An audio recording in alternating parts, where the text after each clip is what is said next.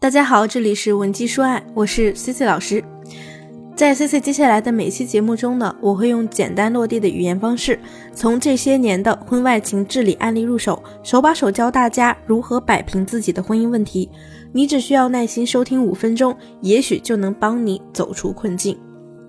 你知道吗？在我的客户中呢，有很多同学已经走到了被迫离婚这一步。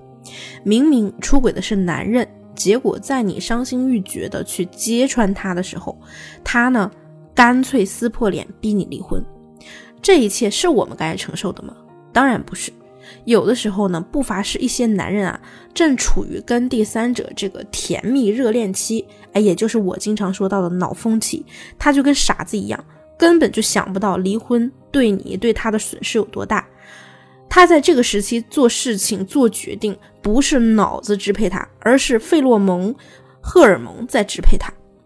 那有的同学啊，就跟我诉苦说，这么多年的感情了，哎，这个男人怎么这么没良心，说断就断，不顾孩子，不顾家庭，不顾我的感受，追着我让我同意离婚。哎，我真是痛苦啊！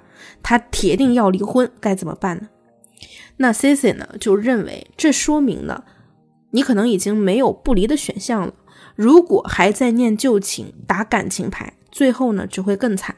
所以我们要冷静下来分析，怎么在结局已定的情况下，让我们自己在这段婚姻中利益最大化。男人外遇不可怕，可怕的是你这个原配在这个时候还在那儿动不动就恋爱脑，把为自己争取利益的最好时机给漏掉。如果说你现在也正处于这个状态，不知道自己该怎么办，也可以添加 C C 的微信文姬零七零，文姬的小写全拼零七零，我会有问必答。我知道啊，在情绪上你肯定呢是难以接受的，但不管我们内心多么的愤怒，人前呢要去保持克制，这是第一步。我们要清楚的知道，当下你这个目的不是祈求他，是为了争取最大利益，所以呢不能去搞对立。不管是卖萌还是卖惨，我们都要努力去拉近你们之间的关系。只有这个关系近了，对方呢才不会像刺猬一样去提防着你，甚至是去攻击你。那接下来呢，咱们就边拉近与男人的关系，让他放松警惕，边去收集他出轨的证据，也为自己争取时间。比如说呢，咱们呀可以假意的去妥协，告诉他。你呢，只是还需要一些时间来消化，这本来就无可厚非啊，本来就是他有错在先，多少呢，他也会顾及孩子、老人，大概率呢不会逼着你马上把这个婚离了。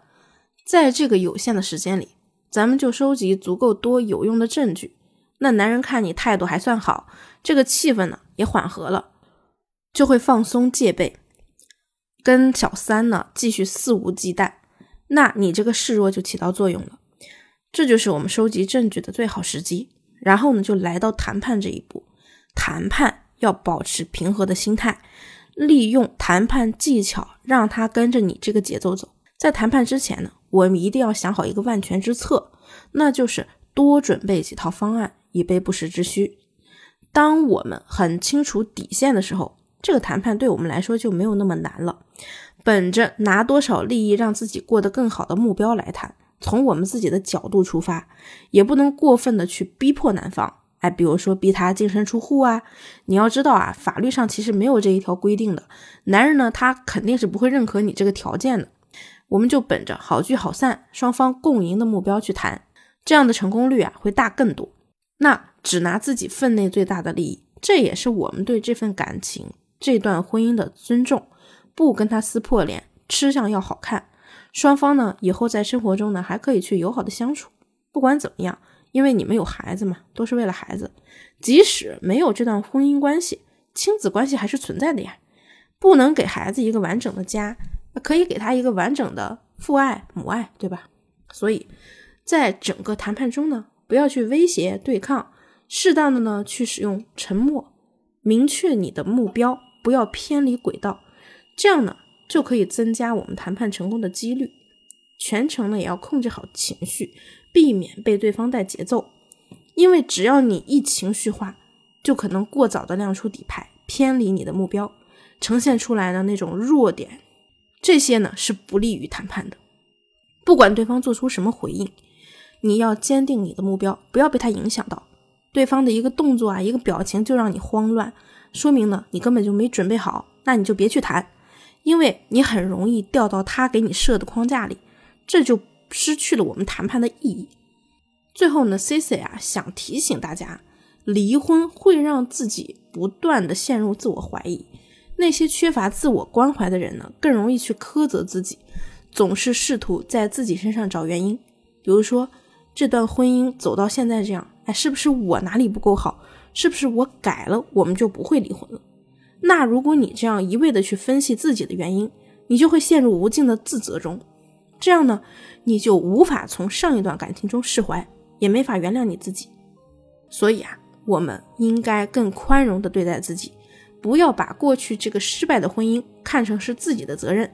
我们要友善的看待自己，不要自己过多的批评自我，这样呢，也会使我们的情绪恢复平静。你要秉持一个信念，就是我值得被爱，我值得被善待。我们始终要相信啊，被出轨离婚不是自己的错。如果这段感情已经不可挽回，那我们需要的就是为自己和孩子争取最大的利益保障。只有好好爱自己，幸福才会来找你。这期呢，C C 就说这么多。如果你现在也有解决不了的情感婚姻问题，不知道接下来怎么办，可以加我的微信聊一聊。我的微信是文姬零七零，文姬的小写全拼零七零。下期内容呢，我会继续教大家治理婚外情。文姬说爱，你的。得力军师。